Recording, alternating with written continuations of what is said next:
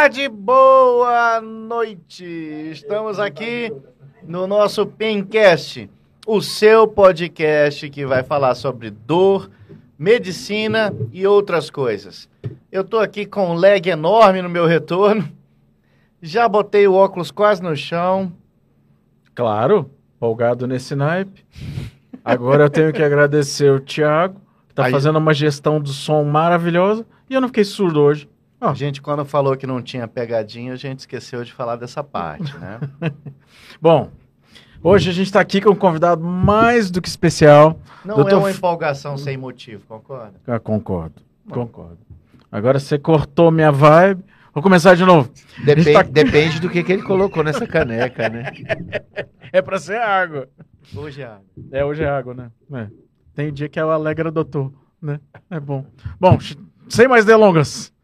Hoje a gente tá com um convidado super especial, que é o Dr. Federico Barro, ortopedista, cirurgião de coluna, médico da dor e especialista em osteoporose e doenças osteometabólicas. Cara, o leg tá me deixando louco. Tá me deixando louco. Eu vou tirar esse negócio. Fred, conta pra gente como que tudo começou. Por que medicina? Por que ortopedia? Como que foi da ortopedia para coluna, da coluna para dor e depois para osteoporose? Muito bem, então boa noite a todos, muito obrigado. Agradecer meu amigo aqui, Alessandro Mesquita, pelo convite, né? É, sempre que possível, né? Estiver aqui em Brasília, estou à disposição. É, acho que os seus seguidores aí do podcast, né? A gente vai poder conversar bastante hoje sobre osteoporose, é, também algumas técnicas, né? Para melhorar a massa óssea, é, conseguir evoluir nesse sentido. O que, que aconteceu? É, meu pai queria que eu fosse advogado. Não tem nenhum médico na família. É, meu pai mesmo era taxista. E aí, na época que eu fiz o vestibular, só tinha a UFG lá em Goiânia, não tinha outra faculdade de medicina. E ele falou: não consigo te manter fora daqui de casa. Ou você passa então aqui, Na ou federal, na federal. não federal. outra opção. Não tinha outra opção. Eh, Não existia, igual esse tanto de faculdade tem hoje, né? Não, Não. existia. Ou então você faz direito, que o direito eu dou conta de pagar uma faculdade aqui mais tranquilo. Aí eu falei, não, eu quero ser médico e vou estudar para passar. Então, foi mais ou menos assim que aconteceu por escolher medicina e acho que não arrependo nem um dia, porque é realmente que eu amo e gosto de fazer. Dentro da faculdade, eu sempre gostei de neuroanatomia. Então, fui monitor de neuroanatomia. Uma das minhas opções, inclusive, era ser neurocirurgião. É, eu tinha como opção neurocirurgia, cirurgia oncológica, ortopedia, né, até decidir. Nessa ordem, exatamente. Não, não, Ah, não nessa ordem. E, e fui durante né, a faculdade decidindo sobre isso. Mas eu fui ser monitor de neuroanatomia, é, estudava bastante neuroanatomia, sempre gostei, sempre gostei mais da coluna, inclusive. Por isso que acabei fazendo cirurgia da coluna na residência, depois escolhi esse caminho. Mas na, na faculdade ainda, por que, que eu escolhi ortopedia? Eu falei assim, sempre percebi que às vezes a gente leva um pouquinho, né, do paciente com a gente. E eu falei, gente, o que que eu que eu vou fazer que eu consigo consertar as pessoas, né? Meu avô era marceneiro. Hum, Aí. Aí, é, meu avô era marceneiro. Eu falei, gente, o que, que, que eu posso fazer que vai ajudar ali a resolver de forma mais objetiva, né? Falei, ortopedia. Então vamos fazer ortopedia para consertar as pessoas. E, mas eu sempre gostei de estudar outras áreas. É, eu fiz é, bolsa de iniciação com o Dr. Selmo Porto. Dr. Selmo Sileno Porto, vários colegas estudaram no livro dele, semiologia. Portinho. É, exame clínico, clínica médica, né? Tem vários livros deles aí. E aí, o Dr. Selmo sempre quis que eu fosse cardiologista. Eu fui aluno dele no terceiro ano, quarto ano, quinto ano. Aí, quando eu falei que ia fazer ortopedia, ele falou: Não, não acredito que você vai fazer Você não é uma ortopedia. pessoa sensata? É. Vamos lá, Eu tô curioso para Não entender. é possível. Eu falei: Não, doutor Selmo, olha só. é, a gente tem que levar a clínica lá para os colegas ortopedistas. Por que, que eu estou falando isso? Para chegar na dor e na osteoporose. Eu falei, ó, a gente tem que levar a parte clínica, né? O, o, o cirurgião ortopédico, é, e eu posso falar, né? Porque a gente fez a residência, operamos durante muitos anos, sabemos como é que funciona e no mundo inteiro é assim. Por isso que o ortopedista às vezes é muito criticado. É, o que, que acontece? É, quando o paciente chega na nossa frente, você quer saber se você vai operar ele por via anterior, posterior, lateral, se vai usar haste, parafuso e placa ou fixador. Porque 99% do nosso treinamento na residência é cirúrgico. É cirúrgico. É cirúrgico. E não é só aqui no Brasil, no mundo inteiro é assim. Se você pegar o cirurgião europeu, cirurgião americano, ortopedista, ele é treinado para operar. E como a gente está no, no, no, podcast de dor, se você for na Europa e o paciente tiver com dor, qual é o primeiro médico que ele procura lá na Europa? Não é o ortopedista. É o clínico. Não, é, o neuro, é o neurologista. Ah, é? É o neuroclínico. Por quê? Porque o ortopedista, culturalmente na Europa, não é o médico que trata dor. É o médico que vai operar o paciente. Mas não é o médico que trata a dor, é o neurologista. Então, é, a cultura é diferente, né? É, e aqui no Brasil, como a gente tem muito mais formação de ortopedista para atender tanto no SUS quanto nos planos, né? A porta de entrada no pronto-socorro, o paciente está com dor, ele vai procurar o ortopedista. E aí, se o ortopedista achar que é interessante, encaminha para o neuro, cirurgião, para o neurologista. Mas a porta de entrada aqui no Brasil para o tratamento da dor é o, é ortopedista. E aí eu pensei, estava é, fazendo ortopedia e sempre gostei de coluna. Uhum. E aí eu falei, ah, vou entrar mais nas cirurgias de coluna, né? É, durante a residência. Aí um professor que admiro bastante, Dr. Mário Coai, né? Dr. Mário, um abraço.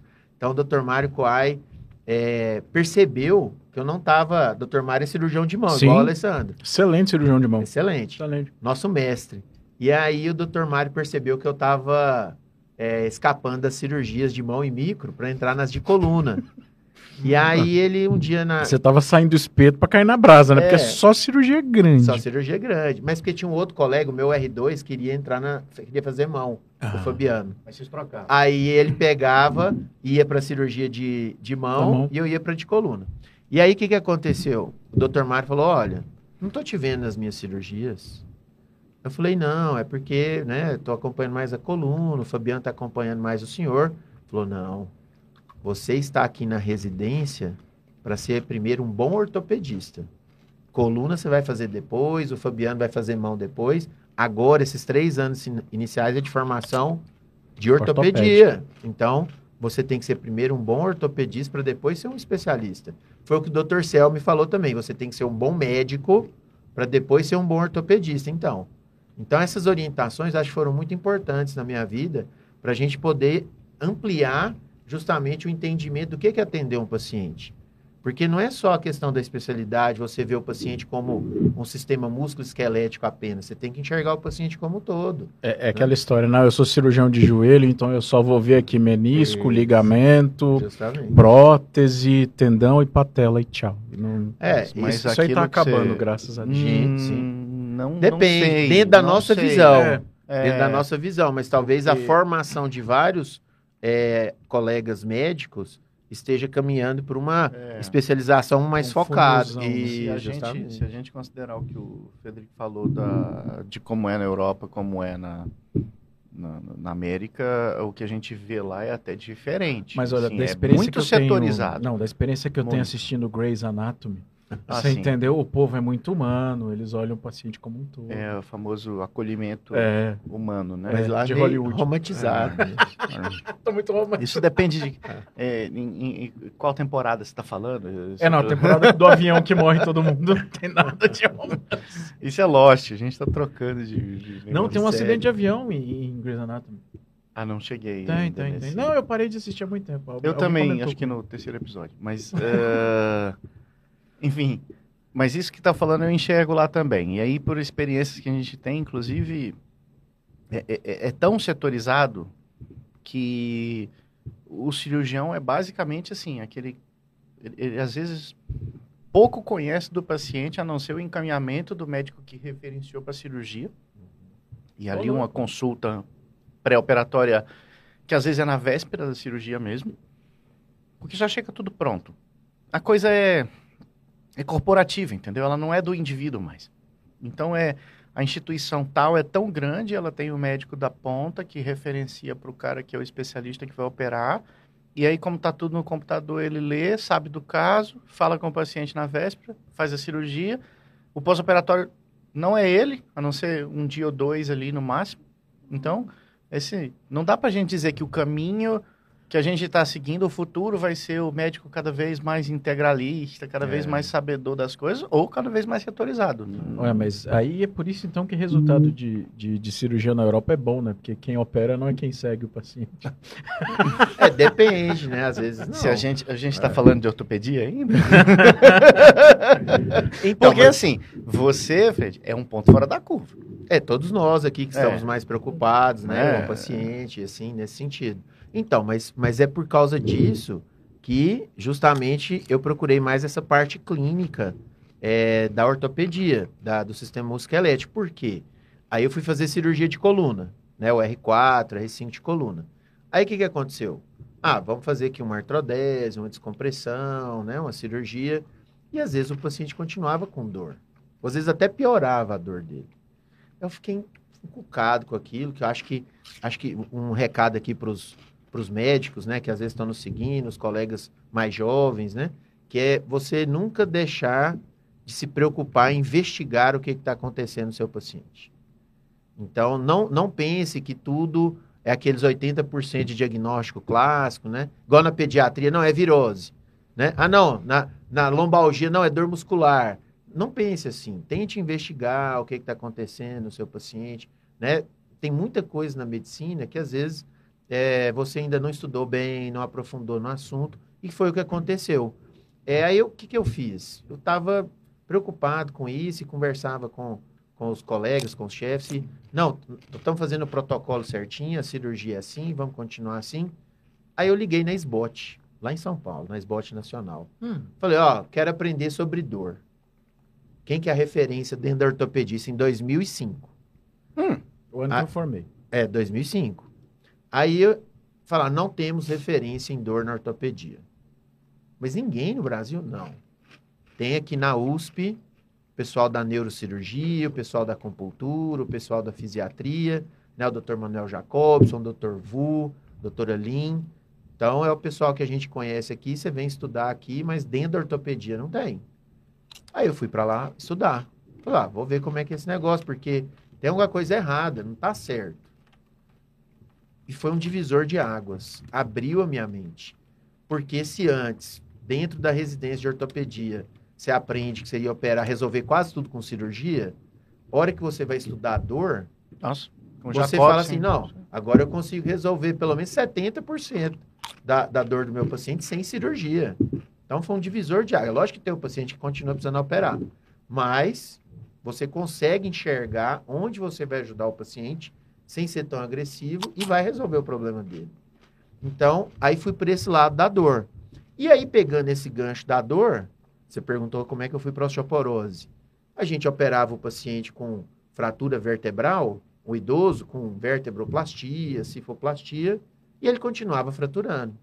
Continuava fraturando, aí fraturava o quadril, né, fraturava outra vértebra.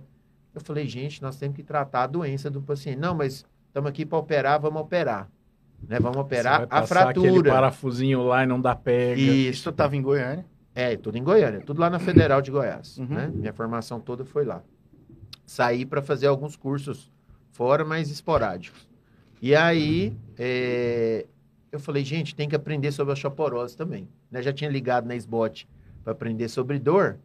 E aí, falei, preciso agora aprender sobre a osteoporose. Aí liguei, ó, quero aprender sobre a osteoporose. Quem que é referência aí? Aí, não, agora nós temos. Aí falou, não, osteoporose nós temos. E por coincidência, o criador do comitê de osteoporose da SBOT em 1999 era de Goiânia, Dr. Hum. Lindomar Guimarães. Então, Dr. Lindomar era a referência nacional da ortopedia para o tratamento de osteoporose. Ele ficou um tempo em Oxford, é, lá no hospital de Newfield, nos anos 70, anos 80, aprendendo sobre isso. E quando ele veio, era uma coisa muito nova.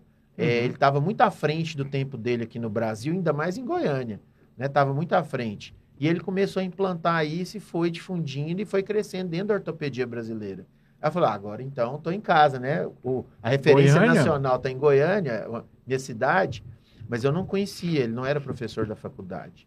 Aí bati na porta da clínica dele, falei, ó, professor, o senhor não me conhece, eu sou ortopedista, né, cirurgião de coluna, e a SBOT falou que a referência do senhor no Brasil é, é, o senhor sobre a osteoporose, referência de osteoporose no Brasil é o senhor. Então eu queria aprender um pouco com o senhor, como é que a gente faz para aprender e tal. E ele foi um pai para mim. Igual eu tive o Dr. Mário Coai dentro da ortopedia, o Dr. Lindomar na osteoporose foi o cara. Ele é, abriu as portas da clínica dele, falou, ó, então você vem atender aqui comigo, eu vou te ensinar, os congressos que eu mandar aí você vai, os livros que eu mandar você ler, você vai ler, os trabalhos que eu tiver que fazer aqui você vai fazer. E foi assim. E aí a gente foi criando amizade, inclusive, né, de, de no futuro até me tornei sócio dele, da, da clínica, né? Ele faleceu recentemente agora na pandemia, não de Covid, ele teve um câncer. E, assim, né, é uma falta que ele faz pra gente, é, não só em Goiânia, mas no Brasil inteiro, nos eventos, nos congressos. É, realmente foi uma pessoa à frente do tempo dele e com a mentalidade, assim, de justamente ensinar o que sabia. E ele tinha um, uma frase que ele gostava muito da Cora Coralina, que é aquela que, é, que você deve é, ensinar o que você sabe e aprender o que você ensina. Porque cada vez você vai se tornando melhor naquilo e vai justamente difundindo o conhecimento, e as pessoas vão podendo aprender, dividir e fazer. Então, por isso que eu comecei a dentro da osteoporose, porque eu percebi que na cirurgia ortopédica, no caso da cirurgia de coluna, Uhum. é, eu precisava tratar clinicamente o paciente para que ele não voltasse a ter fraturas.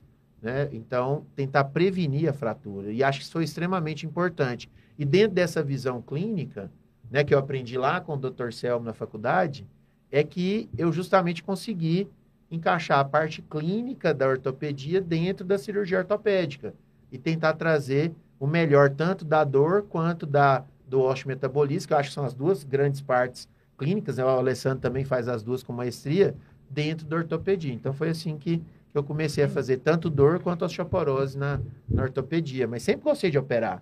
Dava plantão no hospital de urgência, no Hugo, trabalhei lá 10 anos, fratura exposta, trabalhava no plantão.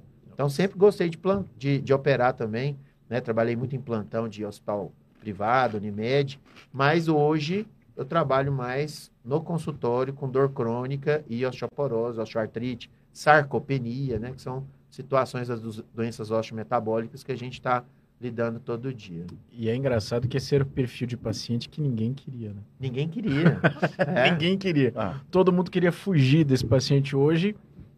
Nós e uma, uma, uma parcela bacana aí de- da ortopedia já, já dá o devido valor para essa turma. O tema de hoje é osteoporose, né? O que que é osteoporose? Osteoporose só dá em mulher? E a outra pergunta clássica. A fórmula mágica, qualquer bisfosfonado e carbonato de cálcio ainda funciona? É. Então, são questões é, é, bem atuais, inclusive, né? Que a gente fala assim, ah, mas evoluiu tanto, né? O estudo, a, a, a globalização da informação, né? Hoje na internet você consegue ter acesso a, a vários estudos, vários trabalhos, vários consensos, ferramenta de avaliação. vários sites, né? Que você consegue, mas mesmo assim existe um gap muito grande no diagnóstico e no tratamento. Então, a osteoporose, na verdade, ela é uma doença muito jovem. É, por quê? Se você pegar a expectativa de vida mundial, até ali depois da Segunda Guerra, no pós-guerra, Segunda Guerra Mundial, era de 50 anos de idade. Então, a maioria das pessoas não ia ter osteoporose, ia morrer antes. Ia morrer de apendicite, um acidente de trânsito, trabalho, é, é, alguma complicação externa, né? Uma violência, é, que é, não ia permitir que ela chegasse na idade de ter osteoporose. Uhum. Com a melhora da medicina, né, a expectativa de vida foi aumentando. Então, lá por volta dos anos 70, 80, a expectativa já estava em torno de 65 anos, principalmente nos países desenvolvidos. E foi o, o ano que surgiu, a década que surgiu ali a reposição hormonal. É lógico que já se fazia reposição hormonal antes de maneira bem empírica, mas a reposição hormonal feminina, principalmente, começou muito nessa década, dos anos 70, anos 80. Então, quem começou a tratar muito a osteoporose nessa época é, foram os ginecos. Por quê? A mulher estava entrando na menopausa, é, começava às vezes a fraturar, uma fratura do punho, a fratura do úmero proximal, que são as fraturas sentinelas, né, as iniciais. E aí o gineco, não existia muita densitometria ainda. O gineco começava a fazer reposição do climatério. Para vocês terem uma ideia, nos anos 80, a densitometria, que é um raio-x, uhum. ela é feita através do raio-x, é hoje é um DXA, que é o Double X-Ray Absorptiometry, absorção dupla por raio-x. Nos anos 70, era Single Photon Absorptiometry, era só uma emissão de um raio-x. Então, era muito precária a densitometria nos anos 70 e 80. Depois que evoluiu para o DXA.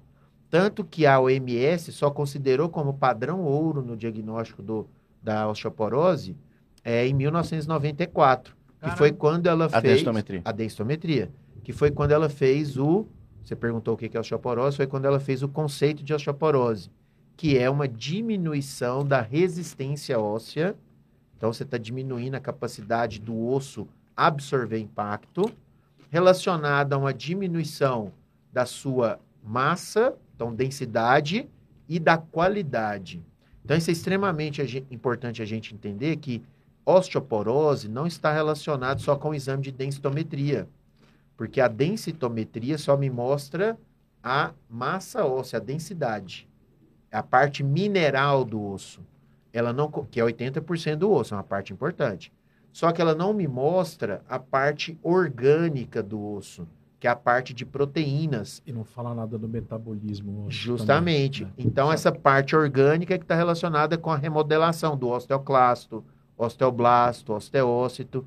E você vai ter lá na parte orgânica as proteínas importantes para o osso, que é o colágeno tipo 1, que é a osteocalcina, a osteopontina. Então, a parte orgânica é extremamente. Ah, mas é só 20% do osso. É, mas ela é extremamente importante porque ela que dá a capacidade. Ela que organiza os outros 80%. Né? Justamente. Né? Ela que produz os outros 80%. E ela que dá a capacidade viscoelástica para o osso se deformar sem quebrar. Então, se você não tem uma parte orgânica bem formada, o osso vai quebrar mais fácil, que é o que acontece nas crianças com osteogênese imperfeita, a uhum. doença dos ossos de vidro. Na verdade, o defeito genético não é na parte mineral, ele é na parte orgânica, que o osteoblasto não está formando colágeno adequadamente. E por não formar o colágeno, o osso vai ficar mal formado, mais fragilizado, vai ser mais reabsorvido e vai evoluir com múltiplas fraturas logo na infância, ao nascimento. E é engraçado, né? Porque uh, uh, fica muito rígido. Também. É, e aí, é. eventualmente, quebra com. Isso. Aí você tem, você tem as displasias de hipomineralização e hipermineralização. Aí nós temos algumas doenças na infância também, onde o osteoclasto não funciona e aí o osso fica muito rígido. Que, gente... que é a osteopetrose ou a picnodisostose. Aí o osso muito duro quebra uhum. mais fácil, porque ele não tem capacidade viscoelástica. É porque isso é, é um conceito só básico para o pessoal que está ouvindo aí. Uhum. Né? Assim, o, o, o, osso não, o osso extremamente rígido é ruim. Não é, é que você, você é, não tem aquele raciocínio é como, mesmo. poxa, eu queria ter um osso que fosse 100% Igual a pedra, ali, né? uma ele, pedra. Ele vai quebrar não, mais fácil. Né? É, o, o, conceito do osso como estrutura viva, Isso. ele depende de um certo grau de, de aceitar a carga, né? o peso. Né? Todo tecido do nosso corpo, todo tecido biológico tem essa capacidade viscoelástica, né? Uhum. E o osso precisa ter isso para não deformar. O que você, você falou é uma coisa extremamente importante, que o osso é um tecido vivo ele renova 10% ao ano. O, nosso o seu esqueleto daqui 10 anos não é mais o mesmo. Ele precisa né? renovar. Né? É igual uma parede. Se você tem uma parede que é recém-feita, né, tá novinha ali, ela sustenta o peso, a carga. Aí ela começa a rachar. O que, que você tem que fazer? Tem que ir lá e reformar a parede. Senão ela vai desabar, certo? Então, é. o osso precisa renovar o esqueleto, porque esqueleto velho tem microfraturas, essas microfraturas vão se coalescer uma com a outra, juntar uma com a outra e evoluir para uma fratura macroscópica. São Então, as rachaduras da são parede. as rachaduras da parede. Tá pensando um negócio aqui, cara. Se o esqueleto renova a cada 10 anos, o meu tá muito ruim de renovação. Porque eu fico Por muito mais feio a cada década que passa. Mas, mas, mas o esqueleto é interno. Você tá Significa- concentrando. Significa que você você tá, sua beleza é interior. É. Ô, homem! cheio É. de ponto de osso. É, ele deve ser muito bonito por dentro. Afinal de contas, ele tá se concentrando só nessa parte. Não, eu tava aqui pensando, rapaz, o treino melhora, só piora. Mas e aí também um pouquinho só de da, da fisiologia básica, osteoblasto, osteoclasto, o, o que, que é esse monte de célula? Osso, a gente às vezes tem a, a interpretação de que o osso é como se fosse um giz, né? Uma estrutura puramente mineral. E às vezes é difícil até para o paciente quando a gente fala assim, não, você está com edema ósseo. tu- O que é isso? Como assim edema ósseo? O- o- a, a interpretação automática é de que o osso não é nem vivo, né? O As osso é uma pessoas- é, estrutura, inerte. Acha que é um blocão É. de granito ali e É. tá tudo certo. é assim, concreto armado, né? Sim, justamente. E, e pronto. Mas o osso tem essas células todas. Como é que é o papel? Então, nós turma? temos três células básicas. E quem descreveu isso Hum, foi um ortopedista, Dr. Ah. Harold Frost, nos anos 60 e 70. Qual que era o passatempo dele? Ficar olhando célula óssea no microscópio. Aí ele descreveu, é, não gostava só de operar, tá vendo? Aí ele descreveu a BMU, que é a Bone Mineral Unity, a unidade mineral óssea, é, a multicelular óssea.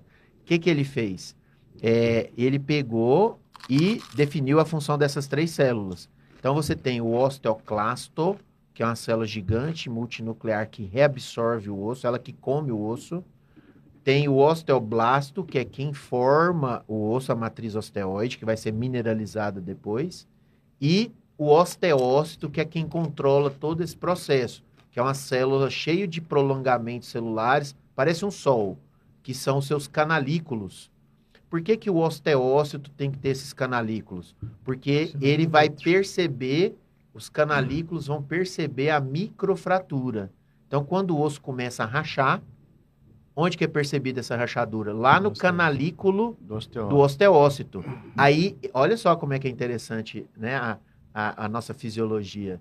Uma, uma lesão física do osso, né, que é uma rachadura, uma microfratura, é percebida por um prolongamento celular, vai haver uma vibração líquida do meio intracelular do osteócito, que vai, essa vibração líquida, por causa da rachadura, vai bater numa membrana interna do osteócito que vai transformar em citocinas biológicas, em proteínas. Então, um estímulo físico sendo transformado num estímulo é, químico. químico, biológico. E essas citocinas inflamatórias, que são principalmente a esclerostina e a DKK de COF1, vão para o osteoblasto e osteoclasto dar suas é, ordens, suas informações. Então, é, quanto, o- quando o osteócito percebe a microfratura, a ordem para o osteoblasto é fique parado e estimule o osteoclasto para que ele reabsorva a microfratura.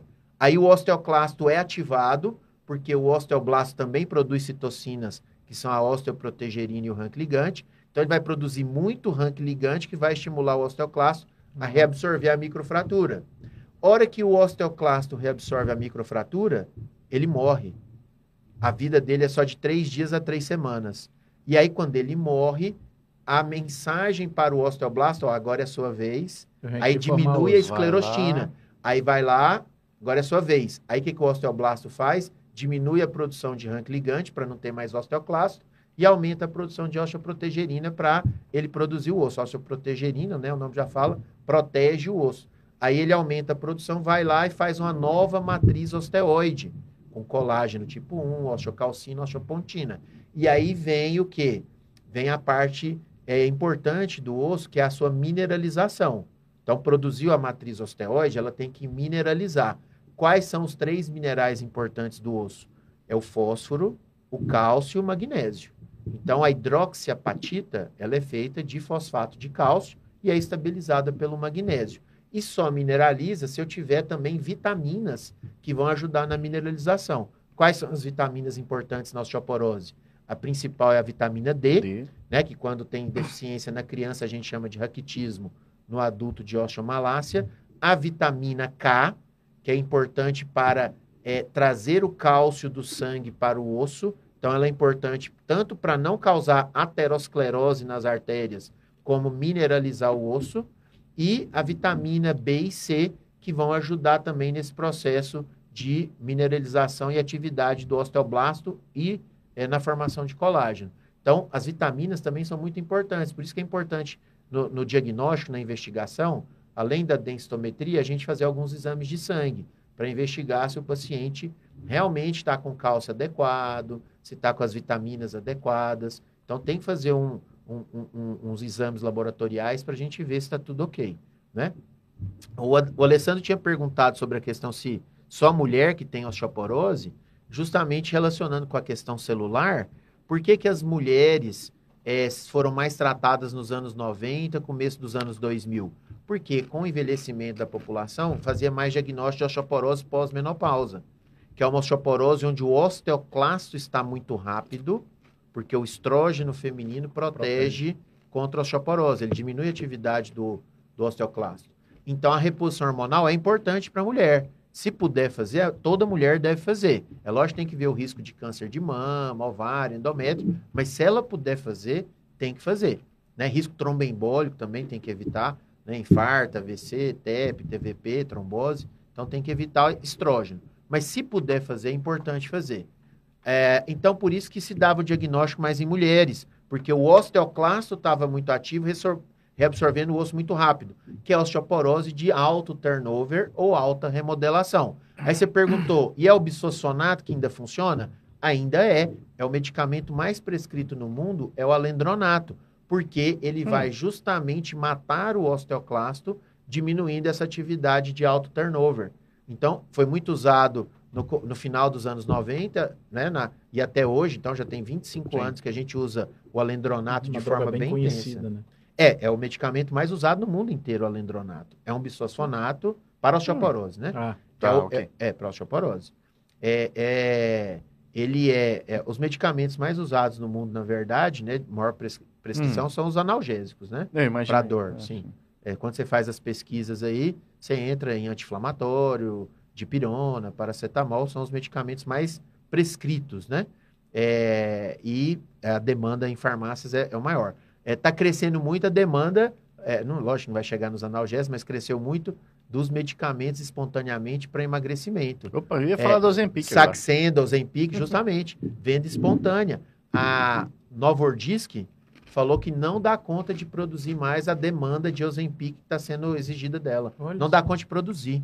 Você vê, um, um negócio está produzindo tanto, é, todo mundo usando assim de forma errada, né? Que é uma coisa que depois pode até discutir no outro podcast, obesidade, é, sarcopenia, é, obesidade sarcopênica, né? Então, assim, a gente pode discutir isso depois. Mas é, é voltando aqui na questão da, da osteoporose feminina, então por isso que se acreditava que homem não tinha osteoporose. Porque ele, a osteoporose masculina não é aos 60 anos. É ela é um pouquinho mais tarde, é os 70, 80, quando o homem entra no hipogonadismo. Cuidado, Vendra. Quando cai a testosterona.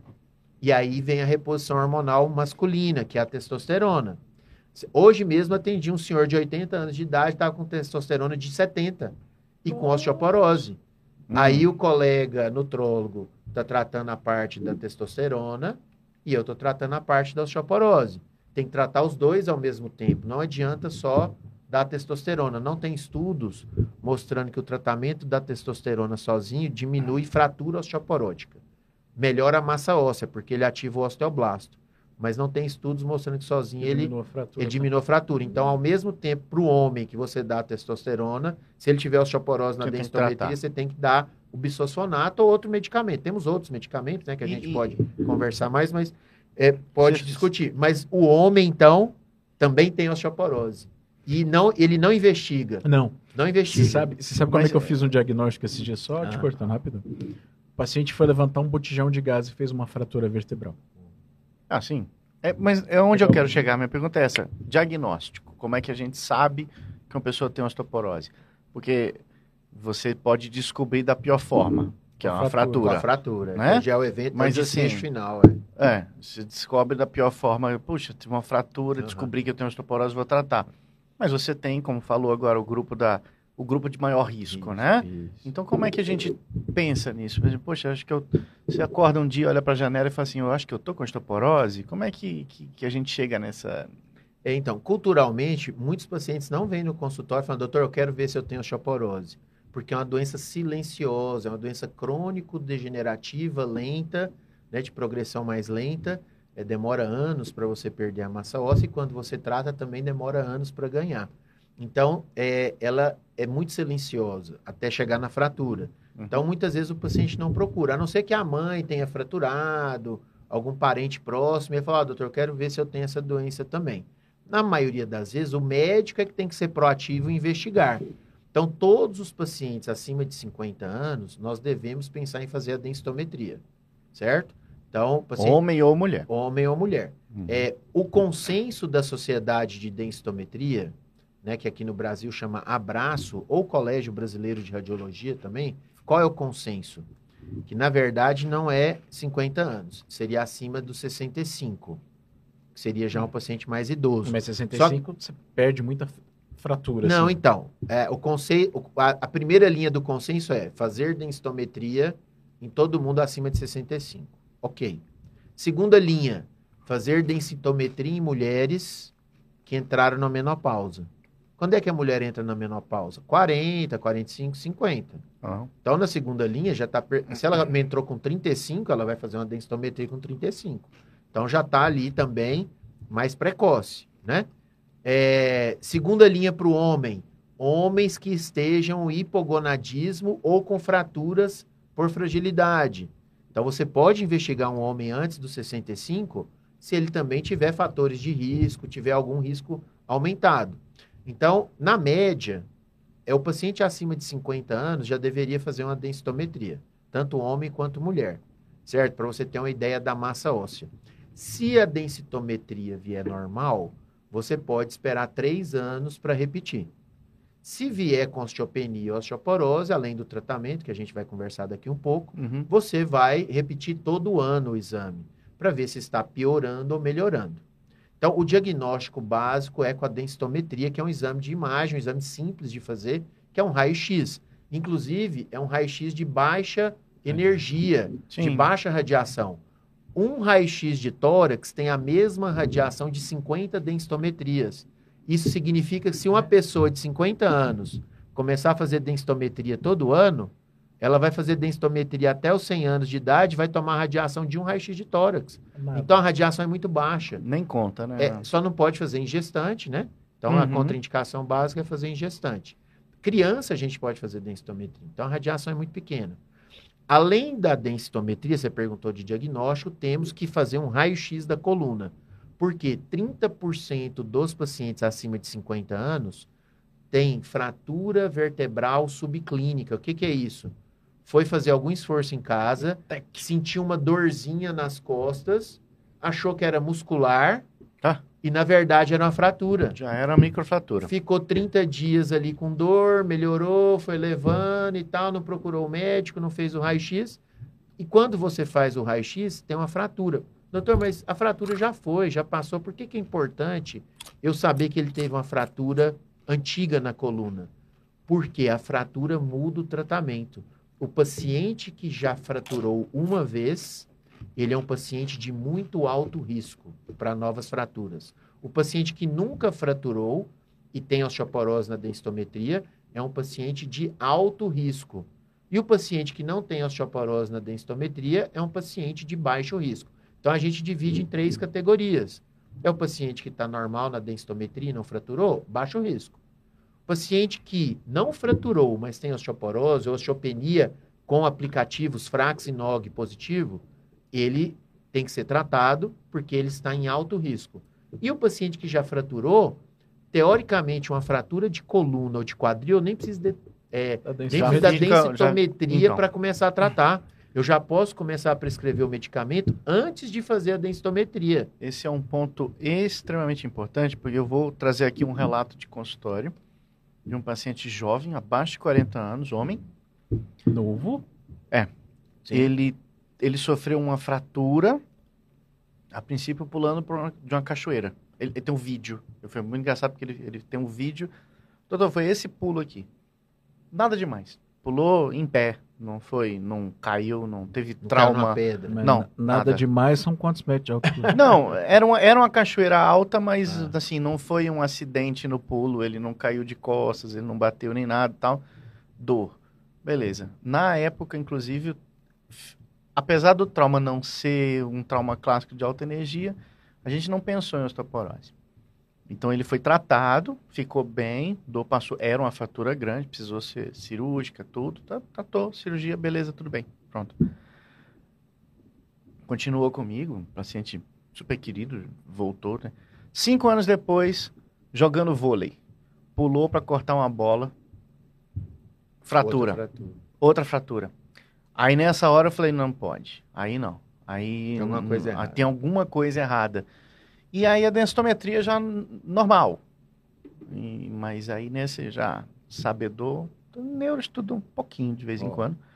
E aí eu falei, não, vou, vamos tratar, in- independente, né?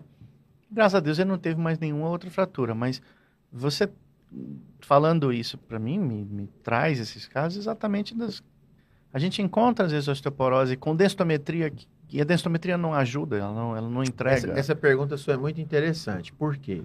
É, então, em princípio, 80% dos pacientes, a maioria, a gente vai precisar justamente da densitometria para nos ajudar.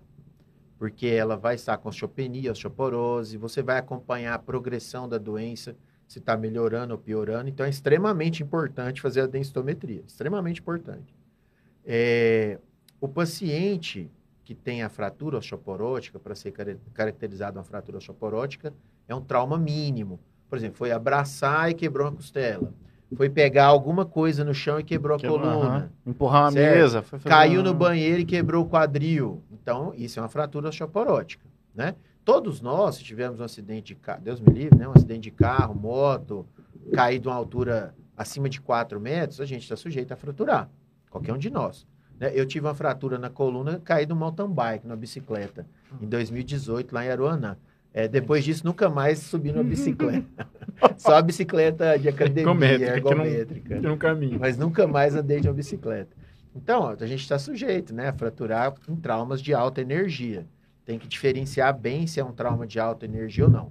É, segunda coisa, fraturas dos ossos da mão e do pé e do crânio não são consideradas fraturas osteoporóticas. Do resto do corpo, tudo pode ser.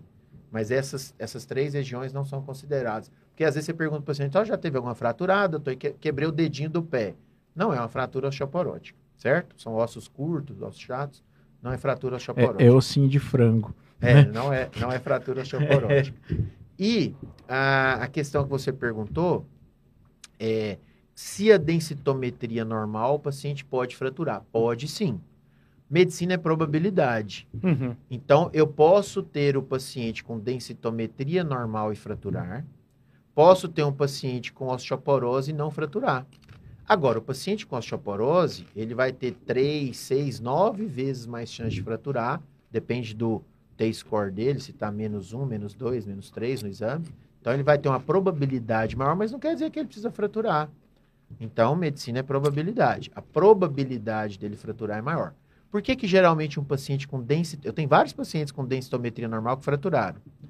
A maioria é porque usava algum medicamento que interfere na qualidade do osso, na, na, na produção da matriz osteoide.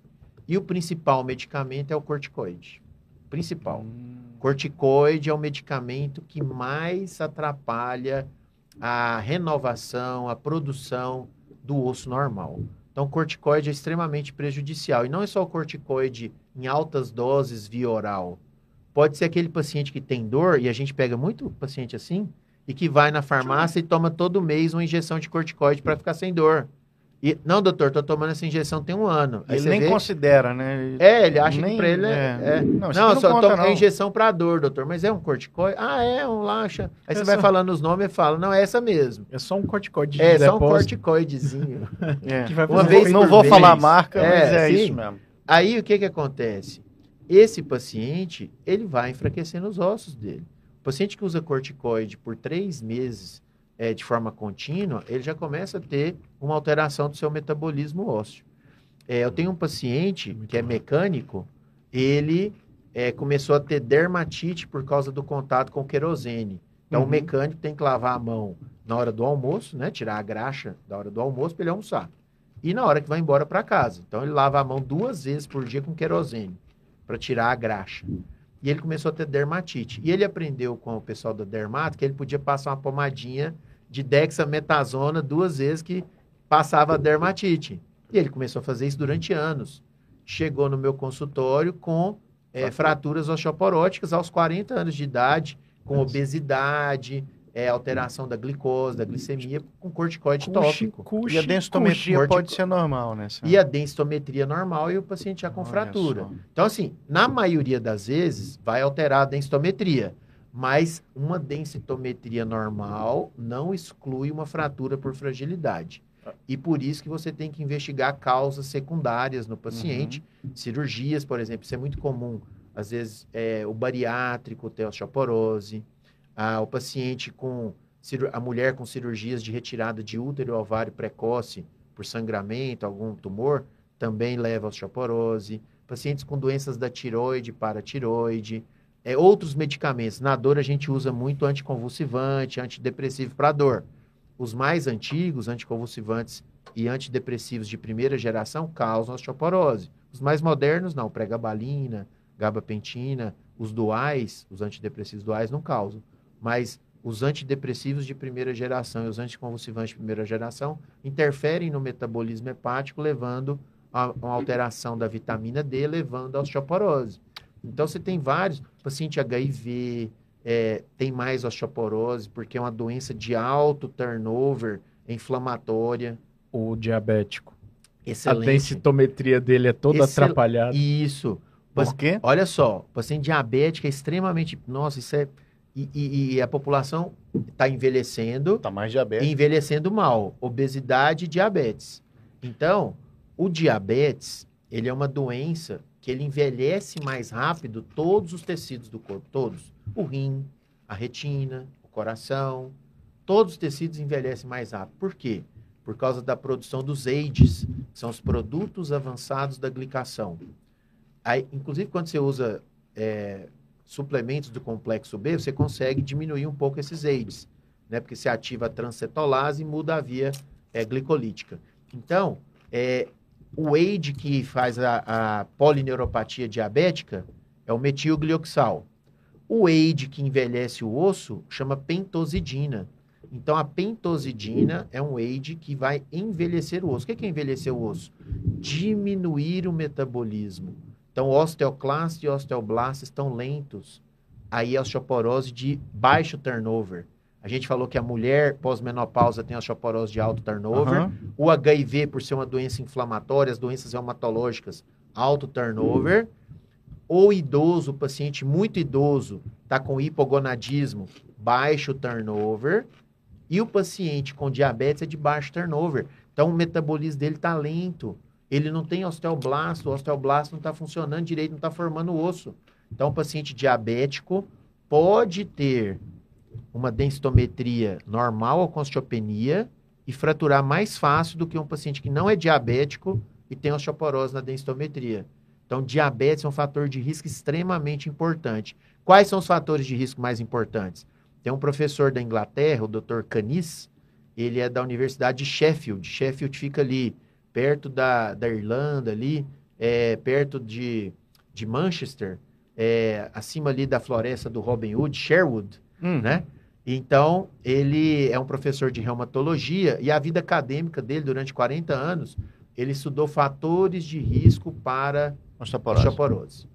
Então, ele queria saber se a idade era um fator de risco, se fumar era um fator de risco. Então, ele tem vários artigos publicados e quando evoluiu os aplicativos, o que ele falou? Ah, vou fazer um aplicativo Uhum. que chama Frax. Ele juntou todas essas informações científicas, pegou os fatores de riscos é, que, que cientificamente foram significativos e prevalentes e fez um aplicativo lá em 2008 chamado, ele e o grupo dele, né? Chamado Frax, e que a gente usa no mundo inteiro. Foi um sucesso, tanto que a Organização Mundial de Saúde transformou num aplicativo mundial, validado para vários países. E o Dr. Canis passou a ser a referência mundial em osteoporose da OMS, da Organização Mundial de Saúde. E quais são os fatores que ele definiu, então, são os principais? Então, quanto mais eu envelheço, mai- maior o meu risco de fratura osteoporótica. Então, envelhecer é um fator de risco extremamente importante. Todos nós queremos envelhecer, lógico, né? A alternativa Sim. é, É. ruim. É ruim. A quer morrer alternativa antes, é- Ok, né? Alternativa é igual che- ruim. hoje eu só Ah. atendo idoso, né? Aí o paciente idoso chega, ah, doutor, não queira ficar idoso. Eu quero ficar na cadeira de roda, com 90, 100 anos na cadeira. Por quê? Pelo menos cheguei lá, Tá aqui, não morri antes. É, só Então- tem um jeito, né? É, então a idade é extremamente importante. É, sexo feminino é um fator mais é, de pior prognóstico que o masculino. Índice de massa corpórea muito baixo, abaixo de 19. Então, pacientes muito magros é, têm um risco Também maior de tem. fratura osteoporótica. Aí a gente fala assim: ah, então é- a única vantagem de ser gordinho é não ter fratura Não. osteoporótica. Não é. Você Porque não a- pode ter nenhuma das pontas da gaussiana. é, você porque agora, o que, que acontece? Estão descobrindo a osteoporose relacionada à obesidade. Por quê? Porque a medula óssea, ao invés de ter osteoblasto, a célula vai. Porque a, a mesma célula, a precursora, ela vai virar adipócito. Gordura. Então, se você é obeso, você vai ter mais adipócito dentro do seu osso do que osteoblasto. Então, seu osso vai quebrar mais fácil. Traduzindo, mais gordura lá dentro. Então, mais gordura tutano dentro. mais Então, gorduroso. O tutano é mais cremoso É, no justa- gordinho. Justamente. Entendi. É, então, índice de massa corpórea abaixo de 19, ter, ter uma fratura prévia, Certo. pai ou mãe com fratura de quadril, o tabagismo e etilismo. Etilismo são três doses de bebida todo dia.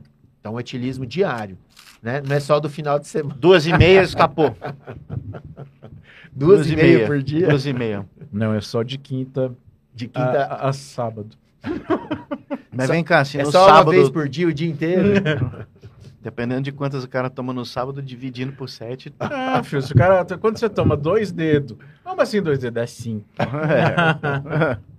Então, bebida alcoólica, artrite reumatoide, diabetes, uso Artrite de reumatoide artrite reumatoide, é uma doença de alto turnover. Uhum. É diabetes, que é de baixo turnover, corticoide, outras doenças secundárias e você joga também no aplicativo a densitometria. É um aplicativo, é? É um aplicativo, tem na internet, só de- de- se você digitar aí Frax, Você Vai cai no sair. é gratuito no site da Abraço, é, que é a Sociedade de Densitometria aqui do Brasil. Olha. E, e você consegue fazer para os seus pacientes gratuitamente.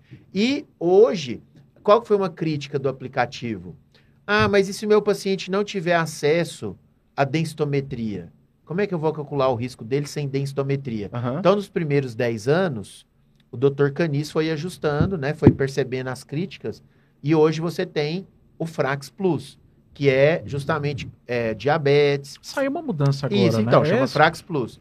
É o diabetes, é sarcopenia, quedas, é o valor do TBS, que é um outro aplicativo que chama Trabecular Bone Score, o tamanho do colo do fêmur, quanto maior o colo do fêmur, maior a chance de fraturar o quadril, Olha. é no raio-x, isso.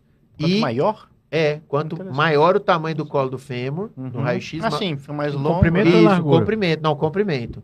Maior a chance Entendi. de fraturar o quadril. E outra coisa é a questão ah, da ausência da densitometria. Então, hoje você consegue calcular o risco do seu paciente mesmo sem fazer a densitometria. E ele ajustou isso para várias populações, que era uma outra crítica. Então, tem a complementação do FRAX, é o NOG, que chama National Osteoporose Guideline Group, que é da mesma universidade lá de Sheffield, que você joga os valores logo em seguida do FRAX e você ajusta para a base populacional do seu país e você vai ter um risco também calculado, ajustado. Então, cada vez mais você ajusta esses fatores para você ter uma previsão de fratura nos próximos 10 anos. Isso é extremamente importante. Então, hoje, você não precisa. Ah, é caro fazer uma densitometria. Uma densitometria pelo SUS Hum. é em torno de 75 reais, pelo plano de saúde em torno de 150, particular em torno de 200 reais. Esse é o custo de uma densitometria hoje, é para você fazer. Se você colocar isso para uma população que está envelhecendo e cada vez vai, vai ter mais idosos, É muito mais barato do que tratar uma fratura de fêmur com Sim. internação em UTI, com prótese. com certeza, é muito Só mais comprar o barato. remedinho, porque às vezes. É porque hoje a gente tem um dilema hoje quando Ah. fala em custo. A pessoa que está inserida no plano de saúde, ela não conta isso, né? Faz a conta pelo tanto de remédio que você vai ter que gastar na farmácia. Até você descobrir que fraturou, já passou Não, dos não, 200 não, não é reais, né? isso. É, é, é, a questão que ele falou, É porque você vai prevenir. isso. Não, eu entendo perfeitamente. Não, não. É pro indivíduo que está escutando. Então, mas, mas o que eu queria falar é o seguinte: mesmo se a pessoa considerar que a densitometria é um exame caro, e que Uhum. não é, Uhum, né? Porque vai prevenir, Sim. é, você consegue fazer o fator de risco do paciente sem a densitometria e tratar ele sem a densitometria. Perfeito. Entendeu? É, Uhum. populações igual a da China e da Índia, que tem bilhões de pessoas. Como é que você vai fazer densitometria em todo mundo? É, é impossível. Inclusive lá eles faziam ultrassom de calcânio para rastrear para ver quem ia fazer Quem densitometria. faz densitometria ou não. É, porque Sabe ultrassom que- de calcânio você teria ah, O meu- o speed of sound, a velocidade do som. Exato. O meu, meu minha, minha dissertação de mestrado Ah. foi ultrassonometria óssea. É, então. É. Você, você tem uma, uma inferência, você consegue fazer uma correlação com a densitometria? Sim, Com consegue certeza. fazer. Porque consegue tem fazer. uma, uma um, um aparelho de ultrassom que eu ouvi o relato, né? Não tive no, no congresso, mas um congresso de reumatologia na Europa que era um aparelho de ultrassom que através de um scanner abdominal conseguia insonar e ver a parede da col- a parede Isso, anterior da coluna. É, já tem no Brasil esse aparelho. É, esse eu não É, conheci, nunca É, vi. a gente pode falar o nome dele, que só tem uma marca, chama Uhum. Ecolite. Então, ele é um aparelho de ultrassom que o ultrassom, o aparelho de ultrassom, você pode fazer ultrassom com ele, inclusive. Você vai emitir uma radiofrequência para a coluna e para o quadril, e aí essa radiofrequência do ultrassom é que vai determinar a densidade. E foi feita uma correlação com a densitometria. Então, a OMS e a IOF consideram que esse ultrassom de radiofrequência ele tem um valor preditivo positivo semelhante ao da densitometria. Pô, que legal. Olha só. Entendeu? Sem radiação ionizante. Sem radiação, é portátil, só que o custo dele é mais duas vezes, três vezes mais caro que o aparelho de densitometria. Então ele é mais caro, apesar de ser mais barato, né? E na verdade é mais caro. Então não é qualquer aparelho de ultrassom que, que- consegue fazer Acho isso. que é mais é o custo da tecnologia em si. É, e que- não é muito vendido ainda, então tem todo aquele tem custo escala. atrelado. Talvez quando difundir e divulgar Sim. mais, talvez fique mais barato. Até por ser mais Né? prático. É, É Ainda falando prático, sobre é bem métodos diagnósticos, é, é interessante. Vocês já assistiram um filme do Will Smith que chama A Procura da Felicidade? Sim. Já viram? Acho que. Ele trabalha vendendo um aparelho, não é? É, E justamente. assim, uma vez eu comentei com... Mas aquilo é um. É uma rádio. É um raio-x aquilo, não é? Rapaz, eu não sei direito o que é. É um aparelho portátil e que a pessoa botava a mão e através da mão ali ele conseguia dar alguma noção em relação a osteopenia, Mas na, osteoporose, na não sei. densitometria. Conhece esse? Sim, conheço. Não. Então, foi, foi aquele primeiro aparelho que eu falei para vocês dos anos 70 Do e single 80, photon. que é o single photon. Ah, Entendeu? aham. Então você conseguia fazer através do raio-x da mão isso aí. Agora, hoje a gente sabe que é só, ele não tem comparação com a densitometria. Tá. Então ele é só para rastreamento. Então você faz, ah, deu alterado, tem que fazer a densitometria. Ultrassom do calcânio, deu alterado, tem que ir para densitometria. Agora esse outro ultrassom que você falou que é por radiofrequência, esse não. Esse Você já é a poderia- própria. Você poderia dar o diagnóstico, começar o tratamento e acompanhar o paciente. O problema é que ele é mais caro.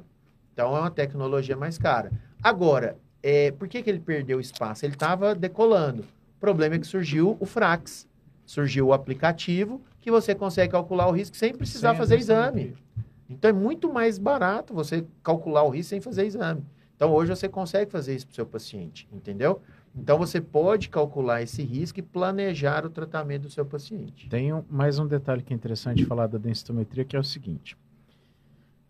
Um, Causas comuns de, de erro do, do, do, do exame, né? A causa mais comum é a má técnica, né? Então, o técnico que está coletando a Sim, imagem lá não, sim. não, não, colo não coloca os Posiciona o parâmetros de maneira direto. correta, né? Não, direito. muitas vezes não elimina as vértebras que estão fora do, do, do padrão. Segundo detalhe, se atentar para o fato do paciente ter um implante, né? O paciente faz uma isso agora. Vamos lá que eu conto uma história. com uma Com prótese metal, de né? gael. do- Parafuso na coluna. É, é, a densitometria do Wolverine, né? É. A, a, a densitometria da coluna tem o mesmo valor da do fêmur, tem o mesmo valor da do antebraço. É, essa é uma pergunta muito interessante, então. Então, o que, que acontece? Por que, que a gente faz a densitometria desses sítios? O sítio padrão é coluna lombar e fêmur proximal. Por quê? Porque, primeiro, são regiões que fraturam muito. Mas o objetivo principal não é esse. O objetivo principal é você estudar o metabolismo ósseo de ossos diferentes. Então, o osso da coluna é um osso trabecular, um osso esponjoso. E o osso do fêmur proximal, do colo do fêmur, é um osso cortical. Então, existe diferença do metabolismo do osso trabecular do cortical. O osso trabecular, ele é quatro vezes mais rápido no seu metabolismo do que o osso cortical. Então, a coluna é muito mais rápida do que o quadril. Então, o que, que eu quero dizer com isso? O paciente que está, uma mulher, 60 anos, entrou na menopausa, tem 10 anos, não fez reposição hormonal, peço uma densitometria. Onde que eu espero que ela esteja pior? Na, Na coluna. Porque ela está perdendo mais rápido na coluna. Certo? Que no Certo. quadril. Aham. Então, o padrão é a coluna estar pior que o quadril. E quando eu começo a tratar, se eu der um bisossonato para ela, a teriparatida, um denosumab, o romosozumab, dou um medicamento para paciente. Onde que ela vai ganhar mais rápido? Na coluna. Na coluna, Coluna. porque o metabolismo é mais rápido. Então, esse é o padrão, certo? Então, eu estou estudando metabolismo ósseo diferente. Então, a- essa questão de você fazer em ossos, em sítios diferentes, é para você estudar metabolismo ósseo diferente. Aí o paciente vira para você e fala assim, doutor, então só estou com osteoporose na coluna. Não. Não, é no corpo inteiro.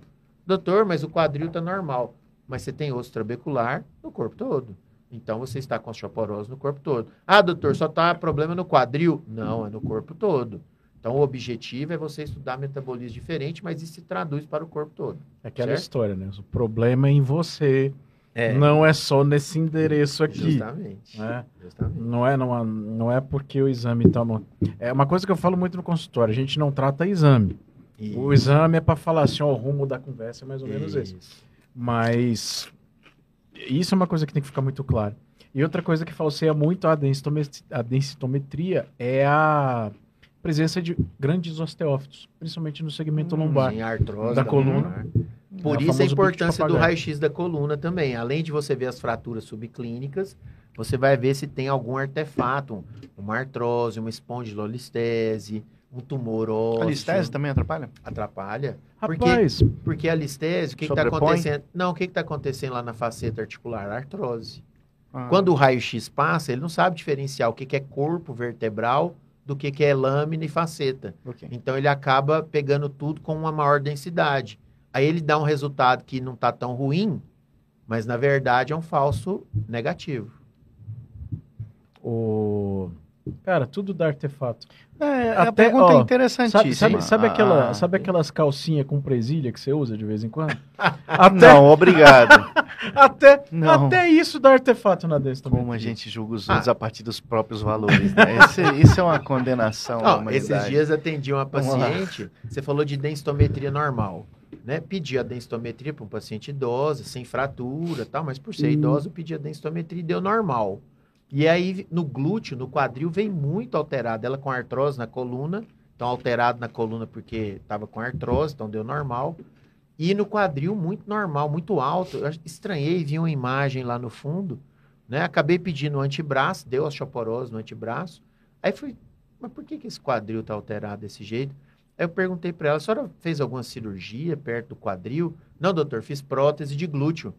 Aí ela tinha feito prótese de silicone no Ah, glúteo. Entendi. Então, prótese de silicone também é um artefato para Olha que a interessante. osteoporose. Eu- eu- a história que eu tenho é de uma pacientinha minha querida que foi operada com escoliose congênita, mas operada tardia, já com quase 40 anos, e mal formada, hemivértebra, um monte de coisa.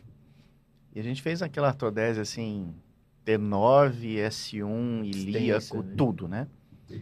Ah, e, e dor, e dor, e dor, e, e aí ao longo da evolução a gente via que havia um remodelamento ósseo ao redor do, do, do, do, do- do implante. Tem alguma coisa errada aqui, metabolismo, né? Ósseo. E. Tava tendo uma osteólise, uma reabsorção em Tava tendo osteólise, assim, Fed, a ponto de eu perceber ao longo dos meses, assim, uma, uma alteração de, Aham. de curvatura, posicionamento. glacial. parafuso. Glacial, Aham. não exatamente uma fratura, ou uma falência, ou, ou quebra do instrumental, nada disso.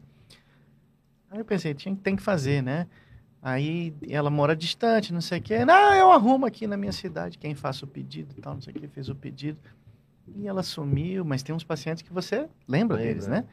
E dali um tanto, sem ter notícia, eu falei, não, cadê o resultado do seu exame? Não, doutor, deu normal. É normal? Como é que você fez o exame? Me manda aí a foto. Aí, resumindo a história, ela fez a densitometria da coluna lombar. Só que a coluna lombar dela Aquela era puro parafuso. metálica, né? Toda metálica. Eu nunca vi, sabe aquela curvinha do índice? O ponto dela era no- na, na- em cima cima. da caixa, assim, dela quadrado, fora. colado na caixa. Se tivesse se a caixa fosse maior, ele ainda subia mais. É. Eu falei, não, mas tá tudo errado, É. peraí. Aí quando fez fêmur antebraço. e antebraço, osteoporose grave, Isso. sim, não tem? Rapaz, você- vocês falaram um negócio aqui, eu lembrei da história que aconteceu comigo hoje. Assim, hoje foi o desfecho da história, na verdade. Você lembrar do paciente, né? Semana, uns 15 dias atrás, o paciente estava com uma tendinite do, do, do bíceps, né? Aqui no cotovelo. Aí eu falei, ah, vamos infiltrar. Já tinha tentado o tratamento conservador, não tinha dado certo.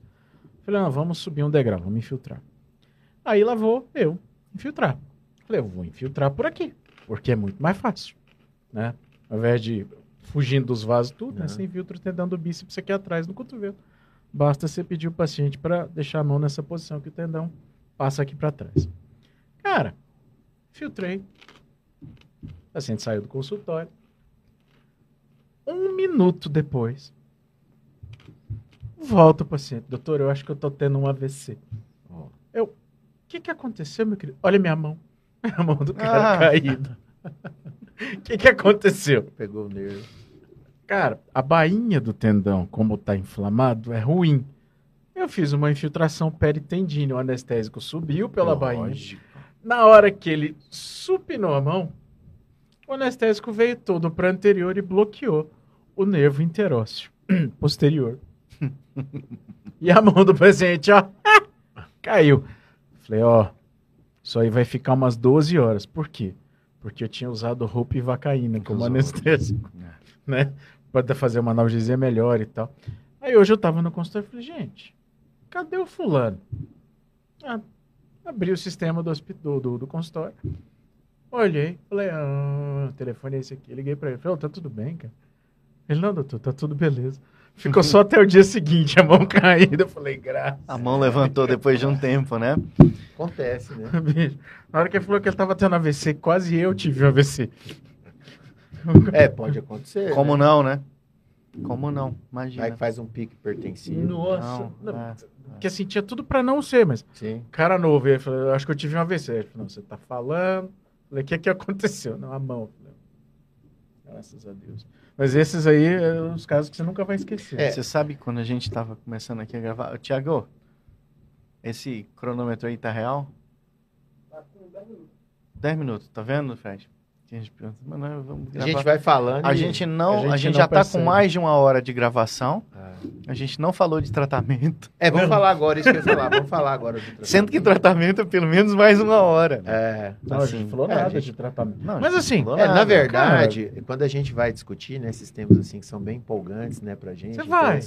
Ah, você fala o final de semana inteiro, né? favor. Ah, esses, esses casos são, são emblemáticos, a gente sempre passa por situações assim, se não como médicos, até na família mesmo, Uhum. porque Sim, né, com o envelhecimento da Ah, população. e a gente, né? Tamo, já Sim, passamos é. dos 40, É. dos 50, estamos chegando aí nos 50. Cuidado, viu? Eu, eu fui. Você falou isso, você pegou aquele cartãozinho de idoso já? Não, Não? Ainda não, né? o estacionamento, não. Não. não, não eu, minha coluna não deixa ficar em pé na fila. Cara, não fala em coluna, não. Eu fiz uma contratura muscular esse fim de semana, É. Deus me livre. Falar nisso, esses dias eu tive no aniversário de um amigo meu, fez mais de 40 também. Já é Ó. grupo de risco, não é não, velho? Depende. Só Se tiver, saber, né? se tiver com hipogonadismo. Ah, homem, tem, parece que sim. homem tem que dosar testosterona. Pogonadismo. Ah, Pogonadismo eu tenho desde que eu me casei, cara. Nossa, ó, botou esse instrumento aqui no dedo, assim, ó, tchá, o negócio. Como é que a azeitona fala? Ah. Ainda bem que sua esposa não assiste seu podcast. Ah, não assiste. É... Aliás, de Mas- falar nisso, nem começamos falando, nós estamos cuidando aqui do Alessandro, viu? Foi recomendado pela família dele, a gente tomar conta dele. Meu pai. Ai, meu pai. Pai! Eu não, eu eu não uso fralda mais. Eu pago os boletos. Tá tudo certo. Ah, eu tô olhando pra, pra mim. Ô, coisa boa. É aqui, olha. Aqui. Ai, mas eu amo vocês, viu? Vocês são gente fina. Vamos falar de tratamento de osteoporose que é melhor. Bora, vamos falar. Quem que tem que tratar? É, esse também é uma definição muito interessante que mudou agora na pandemia. Né? Então, eu tenho três pacientes para tratar: homem ou mulher acima de 50 anos. É um- uma definição nova da NOF, National Osteoporosis Foundation. Então, homem ou mulher acima de 50 anos que caiu e quebrou a coluna ou quadril. Esse eu já tenho que tratar, mesmo sem densitometria. Tem que começar Tá. a tratar. Ok. Fratura de quadril e coluna. Por quê? Porque a fratura do quadril e da coluna são muito é, altas a sua morbidade e mortalidade. Tá. Então eu não posso esperar para tratar esse paciente, porque ele vai morrer ou vai ter outra fratura. A osteoporose, nós temos que entender que o desfecho final dela é a morte. Quando eu trato um paciente de osteoporose, eu não estou só querendo melhorar o exame de densitometria. Eu quero que ele não morra. A- o índice de mortalidade é tão alto quanto de um infarto do coração. Então, quando o cardiologista vai tratar o paciente que infartou, o que, que ele quer primeiro? Que não morra. Depois, que não tenha outro infarto. E depois, que o colesterol melhore no sangue. É mais ou menos isso que a gente tem que pensar na osteoporose. Quando eu vou tratar um paciente de osteoporose, eu quero que ele não morra da fratura. Porque ao quebrar o quadril ou a coluna, ele altera a sua fisiologia e vai ter alterações que vão levar à morte. Então, por exemplo, ele vai ter mais pneumonia, ele vai ter mais risco tromboembólico. Né? Todos nós já vimos um paciente idoso que ficou acamado por causa de uma fratura de coluna ou de quadril e que morreu nos primeiros 30 dias. A mortalidade no primeiro ano de uma fratura de quadril é de não de 30%. E a da coluna é de 15%. Então, só que como tem muito mais fratura de coluna que quadril, O número absoluto. o número absoluto em Uhum. fratura de coluna é maior. Individualmente, eu não quero ter uma fratura de quadril, porque a minha chance de morrer é de 30% no primeiro ano. Só que a fratura de coluna, em termos populacional, É mata mais, do frequente. que o do quadril, porque tem muito mais fratura de quadril de coluna osteoporótica que do quadril. Mas então as duas são graves. Então, quando eu trato um paciente de osteoporose, eu quero que ele não morra, depois que ele não tenha outra fratura e depois que melhore a densitometria. Então, essa tem que ser minha ordem. E até 2010, a ordem era: vou tratar quem tem osteoporose na densitometria. Então, isso é cultural no mundo, isso não mudou ainda. É uma Aham. coisa muito nova. Não, é nos últimos 15 anos, esse conceito não foi transmitido de forma é, eficiente para o mundo todo. Isso que a gente está fazendo aqui hoje, que vocês estão fazendo, Hum. é excelente, porque vocês estão levando educação para os colegas, educação médica, científica, para os colegas, para os pacientes. Então, o que a gente tem que entender é o desfecho final é a fratura, não é a densitometria. O paciente que já quebrou é muito mais grave do que o paciente que tem osteoporose na densitometria, porque ele já quebrou, ele já está no desfecho final dele. Sim. Então, eu quero evitar a morte. Então, quem eu trato? Homem ou mulher acima de 50 anos que teve uma queda da própria altura, um trauma mini, e fraturou a coluna ou quadril. Segundo, depois a gente vai falar qual remédio tratar. Ok. Mas quem tratar? Como é que eu escolho quem tratar? Segundo, não quebrei a coluna ou quadril. Tem que fazer a densitometria. Tem osteoporose? Vou tratar. Não tem osteoporose? Jogo no Frax. Jogo no aplicativo de risco. Se der risco alto, vou tratar. Então, esses são os três pacientes que eu trato. Ou quebrou a coluna ou quadril, eu trato. Não quebrou a coluna, coluna quadril, faço densitometria, deu osteoporose, eu trato. Não deu osteoporose na densitometria, ou não tem densitometria, faz o Frax. Deu alto, é igual a tratamento. Então, esse é o perfil do paciente que eu vou tratar, certo? E outra coisa, isso é tão importante que quando eu vou escolher, agora vamos falar de como escolher o remédio. Quando eu vou escolher um remédio, qual que é o meu primeiro objetivo? Não, quebrar. deixar que ele morra. quebrar. Não, não, deixar que ele morra. Então eu vou escolher medicamentos que Menos. cientificamente têm estudos que diminuem mortalidade pós-fratura do quadril. E nós temos um grupo de medicamentos na osteoporose que diminui mortalidade, que são os bisfosfonatos. Então é o alendronato, o risedronato e principalmente o azoledrônico, que é o medicamento que a gente faz na veia uma vez por ano e que tem um estudo no New England Journal diminuindo 30% a mortalidade pós-fratura de quadril. Então, se o meu avô cair, quebrar o quadril e for operado, eu quero que ele tome o azoledrônico. Na internação. De preferência. Para quê? Para que eu não esqueça de tratar, eu ou o médico dele não esqueça de tratar a osteoporose e que ele diminua em 30% o seu risco de, de mortalidade, seu risco de morrer. Além disso, os bisfosfonatos, se for o bisfosfonato oral, diminui 50% o risco de refratura. Se for o azoledrônico, diminui 75%. Então, não existe nenhum remédio para osteoporose que reduza 100% o risco de refraturar. Os Tá. injetáveis reduzem, em média, 75%. Os medicamentos orais, 50%. Então, é melhor usar um medicamento injetável, ele é mais potente, do que o oral. Agora, quer dizer que o medicamento oral não funciona? Funciona. Ele vai evitar 50% das fraturas. Isso é extremamente importante numa população que está envelhecendo e cada vez mais vai ter fratura. Isso significa que, mesmo eu tratando todo mundo que precisa ser tratado, ainda vai ter paciente que vai fraturar, porque nenhum remédio é 100% eficaz. Então, os colegas não precisam ficar preocupados em, ah, eu não vou ter mais cirurgia para fazer. Ah, eu não sei tratar isso. É, isso são Essa é respostas. preocupação. Isso são Isso é- respostas. A, a IOF O fez um europeu. estudo na Europa. O europeu é o falou isso. ortopedista europeu. O cara Hum, fala que não trata europeu. porque senão o paciente não quebra, ele não É. opera. É.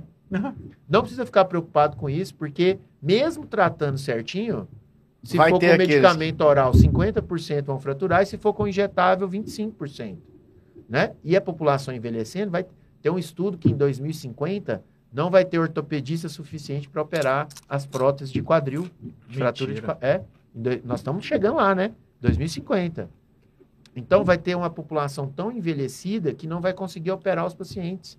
Então, podemos tratar, devemos tratar todo mundo para que a gente diminua o caos epidemiológico que estamos vivendo nesse momento. Nós estamos em Brasília.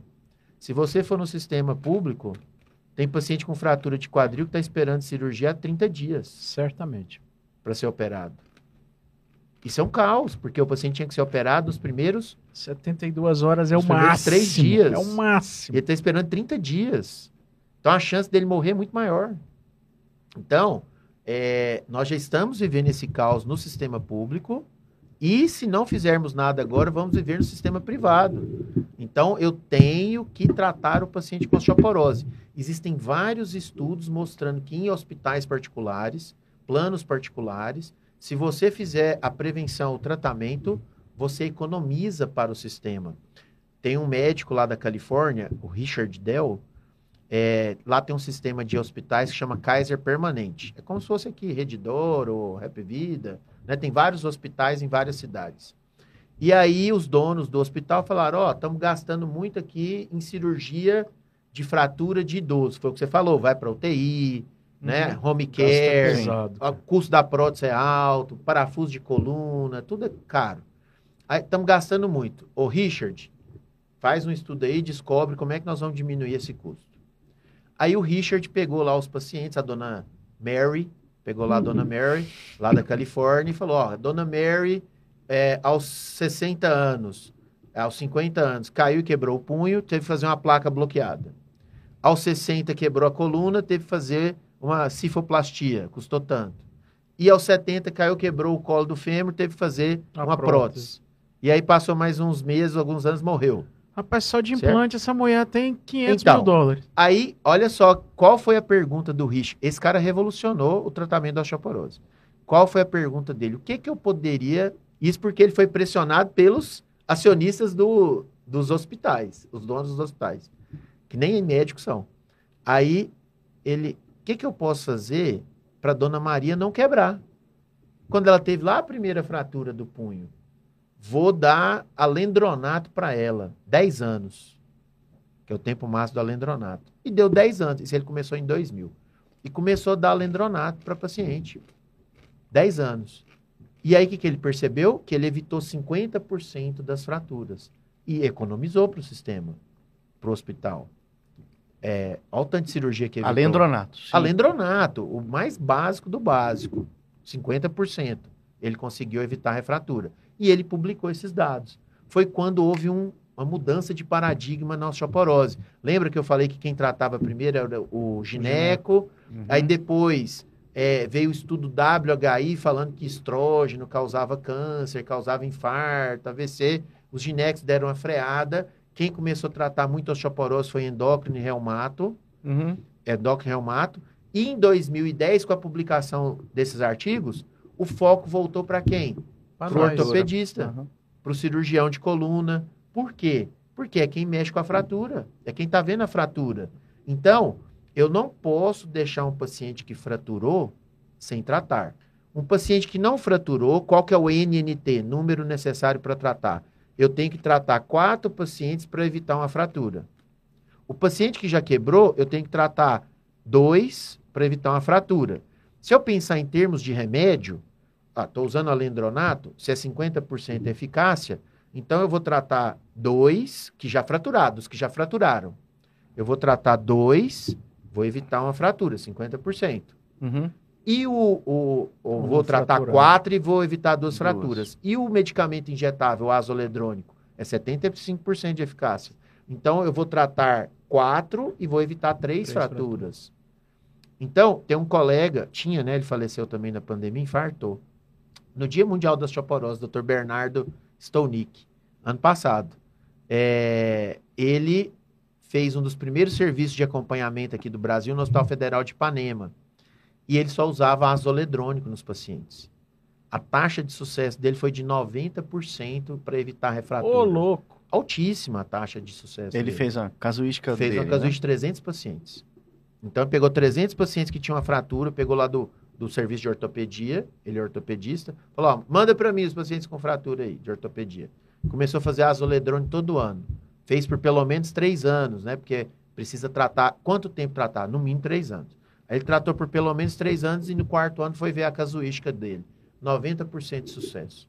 Então, você tratar a osteoporose, você está economizando dinheiro para o plano de saúde. Eu não entendo como um gestor de plano de saúde não implanta esse serviço no plano. Ele está deixando de economizar para o plano. O SUS, o SUS já tem o azoledrônico aqui em Brasília, em Goiás já tem. O Ministério Público vai, o, o Ministério da Saúde vai implantar no Brasil todo.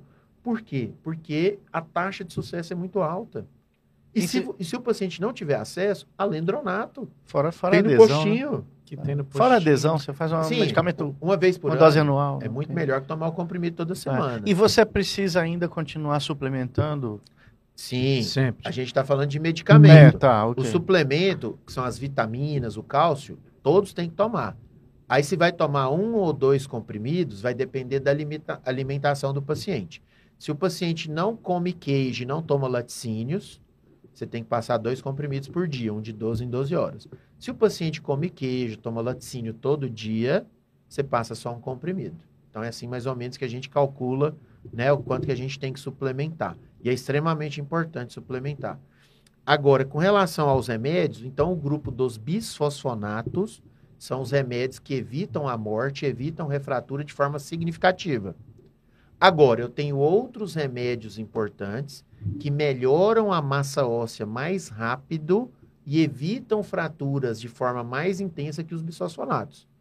Aí nós Uhum. temos os formadores de osso, que é a teriparatida, que eu faço por um ano e meio a dois anos, e o romosozumab, que eu faço de seis meses a um ano.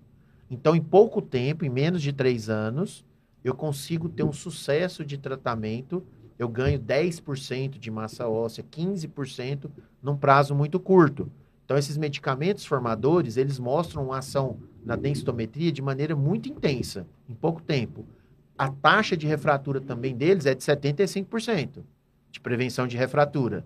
Só que não tem estudo de mortalidade. Ah, Eles não têm estudo de mortalidade. Então, qual é o medicamento que eu vou evitar a morte do meu paciente pós-fratura imediata? Bisfosfonato. É. Aí depois eu posso pensar, depois que ele saiu desse. Qual é o tempo de maior risco para o paciente morrer? São os primeiros dois, três anos. É. Então, depois de eu tratar ele dois, três anos com bisossonato, aí eu posso pensar em usar um formador para melhorar a massa óssea dele. Agora, suponha que é um paciente que não tem fratura e está com a densitometria muito ruim, menos 3, menos 4. Você Ele não fraturou? Eu posso usar o formador primeiro. Porque ele não tem risco Porque de ele não quebrou ainda. mortalidade. não Então tem. eu vou usar o formador para eu ganhar a massa óssea significativa, para depois eu usar o bisossonato, certo? O antirreabsortivo. Agora, E supõe que é um paciente que chegou para você e já tem cinco anos que ele quebrou. Doutor, eu tive uma fratura há cinco anos na coluna, Certo. depois não quebrei mais, não tratei de osteoporose e por acaso fui fazer uma densitometria e tô lá, descobri uma osteoporose e vim aqui tratar com o senhor. Ou você pediu a densitometria para ele, tinha osteoporose. novão? Então, não, depende, 60, 70 anos. É um paciente com uma fratura, o, o- importante aqui é a fratura antiga. Ele Uhum. teve uma fratura antiga de quadril, de coluna, não importa o local. É uma fratura que não é dos últimos dois, três anos. O que, que você pode fazer para ele? Ele já, esse paciente não morreu. Ele escapou daquele risco inicial de morte dos primeiros dois, três anos. Então, esse paciente também você pode começar com formador, para depois você entrar com o antiabsortivo. Então, é assim que a gente vai escolher. É uma fratura recente. O que, que é fratura recente? Dois, três anos. É uma fratura recente? Vou começar com antiabsortivo. Certo? Bisossonato de preferência. De preferência, azoledrônico. É uma fratura antiga, tem mais de dois, três anos? Posso começar com formador para depois ir para o antiabsortivo. O paciente não quebrou e está muito grave, formador para depois ir para o antiabsortivo. Então, é, é assim que a gente vai. Uma pergunta de quem não tem esse costume de prescrever Aham. assim, você consegue prescrever ácido zoledrônico para paciente internado? Não, do então. ponto de vista prático, é uma dificuldade enorme? Falei brincando. É, não, o, o que ele quis falar é que o ideal é que faça o mais rápido possível, Sim. né? Mas do ponto de vista prático, não é bom você fazer na internação, por quê? Suponha que seu paciente quebrou o quadril, você vai operar o quadril dele. Ou quebrou a coluna, você vai fazer uma cifoplastia. É, você tem todo aquele cuidado do anestésico, antibiótico, anti-inflamatório, pode afetar o rim. E os bisosfonatos precisam de uma função renal adequada. Tá. O clearance tem que estar acima de 35. Então, se o paciente já está tomando um monte de remédio por causa da cirurgia, aí você vai passar mais um, então é melhor esperar uns dias na hora de tirar o ponto. Quando ele voltar para tirar o ponto, parou de tomar os remédios de dor, o Receita. antibiótico e tal, ó, você quebrou o quadril, quebrou a coluna, agora eu vou te passar o remédio aqui, vai ali e toma. Certo? Agora, o que, que eu faço com os meus residentes lá na Federal de Goiás? Para que não perca a chance de tratar o paciente, todos os pacientes que operam o quadril, a coluna, vai sair com remédio para dor, anticoagulante, às vezes, né, no quadril, joelho, vai sair com anticoagulante, né, no fêmur. Ó, na receita já tem que ir o alendronato do SUS e o carbonato. Para ele já pegar, ir lá no postinho, quando ele puder, pegar e já começar a tomar. Porque se você não passa, às vezes, na alta a receita Ele não pode do não paciente voltar. do SUS, ele pode demorar, per- perde no sistema, aí você perde a chance de tratar o paciente, entendeu? Não quer dizer que você precisa fazer a injeção lá na hora, mas que ele já saia do hospital com a receita de um bisossonato oral, de preferência que ele pegue no SUS, para que não perca esse gap, né? Essa falha de tratamento que existe no mundo todo e que é muito grande. Hoje, tem estudos mostrando que menos de 50% dos pacientes que precisam ser tratados são tratados. Menos da metade. Menos da metade é tratado. O único, único, eu não vou falar lado ruim, mas acho que a única desvantagem do formador de osso é o custo, né, cara? É Sim, caro sim. Se você dentro. pegar, por exemplo, um alendronato, se você comprar na farmácia um alendronato, ele deve custar aí uns 150 reais, 100 reais por mês. Um bisossonato oral. Então você vai gastar no ano aí é, 1.500, mas tá 1.500. 1.800 Mas, é, 1.500, e 2.000 entra na- reais. Entra na farmácia popular, não é? Não, sim, mas o custo, vamos pôr que Ok. o custo para o governo, né? Também seria. Vamos pôr que, o- vamos pôr que o custo é de mil a duas, dois mil reais por ano. Por ano. O azoledrônico e o denosumab, também, que é o Prolia, também tem esse custo. De mil a dois mil por ano. Certo? Quando você fala de um formador, ele custa dois mil por mês. Por mês. Eita. É pesado. Só que aí você faz o seguinte, ó, dois mil por mês, só que o romosozumab é só um ano. Então, deu 24 mil no ano. A teriparatida são dois anos. Então deu 48 mil. 48 Agora, você pegar o azoledrônico, são seis anos. Então, Dá se você 12. vai dar 12, é bem mais barato que 24, 48. Mas, né? Então, você tem ali É. um cálculo para você chegar nesses valores. Só que mesmo assim, é muito mais barato que fazer a prótese. Não, Quanto custa tá uma prótese quadril, uma cirurgia, contando hospital, internação, equipe, o, ma- o material? 50 mil reais. Fácil, né? Se você colocar, é pelo SUS. Se você colocar o custo de uma cirurgia pelo SUS, 50 mil reais. Então, ficou muito mais caro do que o tratamento, entendeu? Por isso que esses medicamentos, tanto a teriparatida como o romosozumab, a teriparatida já está no SUS, tem aqui em Brasília, tem em Goiás, é, o Ministério da Saúde também vai adotar.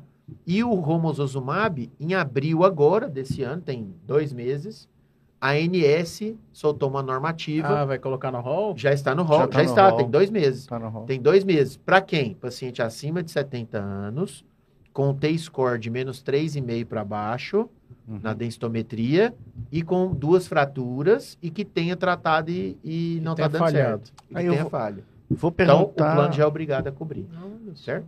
situações especiais, por exemplo, é, oncologia associada à fratura, ou uma As fraturas patológicas. fratura- é, fraturas patológicas. Você teria um raciocínio podcast semelhante, não? É. É, sim, Ah. então, mas assim, rapidamente, o que a gente está discutindo é a fratura... Do é, osteoporótico. A fratura, a do- do- do fratura osteoporótico. é primária. Tá. Entendeu? A fratura não é uma fratura secundária, não é uma osteoporose secundária. Então, a osteoporose primária vai seguir isso que a gente discutiu aqui. Quando você tem uma causa secundária, isso muda. Vou- dar um exemplo, nem precisa ser tumor. Suponha que você tem um paciente diabético. O que, que a gente falou do paciente diabético? É uma osteoporose secundária. O diabetes está causando uma causa, tá- está causando osteoporose, é uma, osteoporose não prevista para aquela faixa etária, certo? E a gente viu que a- a- o diabetes é uma osteoporose de baixo turnover. Então, que- qual é o medicamento que estimula o turnover? A teriparatida. Então, ao invés de começar com antiabsortivo, eu começo com formador. Então, por ser uma osteoporose secundária, meu raciocínio é diferente. Não é o mesmo da osteoporose, da fratura por osteoporose primária. Quando a gente fala de tumor, é, é- é- é muito mais diferente ainda. Por quê? O tumor, o paciente tem uma osteólise tumoral de alto turnover. Então, todo paciente com câncer, a produção de anticorpos, de citocinas é muito alta, de proteínas inflamatórias, citocinas. Então, o osteoclasto está muito ativo, reabsor- reabsorvendo muito osso. Por isso, você tem muita lesão osteolítica. Uhum. E aí, o que, que acontece? O, o- o oncologista, ao invés de usar o medicamento de osteoporose, que é uma dose, por exemplo, azoledrônico, 5 miligramas no ano, Uhum. ele vai usar 4 miligramas todo mês durante um ano. Então, ele vai usar uma dose 10 vezes maiores de bisfosfonato do que a dose da osteoporose. E com isso, ele vai bloquear a osteólise, enquanto a quimioterapia e a radioterapia fazem efeito. Então, ele está fazendo o tratamento da causa secundária e, ao mesmo tempo, tratando a osteólise. Por exemplo, eu tive uma paciente de 40 anos de idade que chegou para mim com lombalgia. Fiz um raio-x, ela estava com fratura da coluna. Aí eu falei, mas 40 anos, fratura espontânea, não é Estranho, normal. estranho. Pedi uma densitometria. 40% de perda óssea com Z-score, que é o que fala de osteoporose secundária, de menos 4. Falei, ó, osteoporose secundária. Vamos fazer os exames de sangue para investigar. Pedi os exames de sangue, eletroforese de proteína, mieloma múltiplo. Uhum. Paciente com mieloma múltiplo. Aí encaminhei para um oncologista, para hematologista. Falei, ó, você vai tratar o câncer com quimioterapia e ele vai te passar os remédios para fortalecer o seu osso. Daqui um ano você volta. Ela voltou. Tratei a fratura, né? Usou um colete, é, usou um colete de Taylor, é, tratou, não precisou operar e voltou. Quando ela voltou um ano depois, ela melhorou de 40% de perda óssea para 10%. Em um ano. Ela melhorou 30% em um ano. Por quê? Porque além de tratar a doença de base, que era o mieloma com a quimioterapia, ela usou uma dose muito alta de medicamento, azoledrônico. 10 vezes a dose de osteoporose. Então, a causa secundária, quando você trata, a resposta é totalmente diferente. Então, a- o raciocínio é diferente. Então, eu não passei remédio para osteoporose para ela. Ela precisou tratar com um oncologista para resolver. Então, metástase, mieloma, o melhor é que o oncologista siga o tratamento do paciente fazendo essas altas doses, tanto do azoledrônico quanto do denosumab. O denosumab, que é o Prolia, que é um Uhum. anticorpo monoclonal, faz subcutâneo, a dose para osteoporose é 60 miligramas de 6 em 6 meses. Então, uma injeção de 6 em 6 meses de 60 miligramas. No ano dá 120. Existe o denosumab para tumor, que faz todo mês, que é o Exgiva com X, Exgiva, que é de 120 miligramas mensal, Mês. por mês. Yes. Então, a dose que você faz no ano, você faz no mês. E Sim. você faz por um ano, para poder bloquear a osteólise tumoral, certo? Então, o tratamento de fratura patológica é, É, É diferente, diferente, é bem é diferente. diferente. Dá um Tá. outro programa. É pra tumores ósseos, né? É outro. É, é- é tão interessante também que, por exemplo, tá ah, tem, com esses medicamentos de osteoporose, você consegue tratar hoje tumores ósseos benignos ou pseudotumores, como tumor de células gigantes, cisto ósseo aneurismático. Por exemplo, vocês que operam muito coluna, cistócio. Hum. cistócio aneurismático. Suponha que você pega um paciente que é intratável cirurgicamente, não dá para operar. Tem o Esse é caso, assim, vamos lá. Então, Uhum, uhum. Já tem na literatura para você usar o ácido zoledrônico ou, Dose de, alta. ou denosumab nessa dose alta durante um ano, para você diminuir o tamanho do tumor, para ver se dá para operar, ou se não der para operar, vai diminuir, vai diminuir compressão medular, dor. Então, se o paciente está com esse tumor muito grande, você faz três meses de medicamento, vê se o tumor diminui para que você possa operar de forma mais fácil. Sangra menos, o tumor diminui de tamanho, a área ressecada é menor. Então, tumor de células gigantes ou o cistócio aneurismático. Nossa, eu Então, já é uma rotina. Entendeu? vontade de ligar para paciente aqui agora. É, então. É. E depois da cirurgia, você continua fazendo, para que Aham. não tenha recidiva. Ah. Porque esses tumores são ativados muito pelo osteoclasto. E você vai fazer medicamentos que estão bloqueando o A osteoclasto. ativação do osteoclasto. Justamente. Na verdade, estão matando os osteoclastos. É, o bisossonato mata. mata E o osteoclasto. denosumab bloqueia. Esse Mata, mas ele volta. Demora. Demora, viu? Por isso que tá tendo o quê? Fratura típica. Fratura atípica O de osso fêmur. fica rígido demais porque não tem osteoclasto. Isso. Ah, é? Usou muito alendronato. Isso. Usa- Exato. Por quê? Porque o osso é um tecido vivo. Vivo. Ele Ah. precisa renovar 10% ao ano. Se você usar 10 anos de alendronato, essa semana atendi uma paciente com 20 anos de alendronato. Não, não quebrou Que que nada. vou- não. O que, que eu vou fazer, doutor? Primeira coisa, suspender esse remédio. Nunca mais a senhora toma. Agora vamos usar a teriparatida para reativar o metabolismo. Então, é, o paciente ficou 10 anos lá tomando bisossonato, bloqueou os osteoclastos. Não funciona.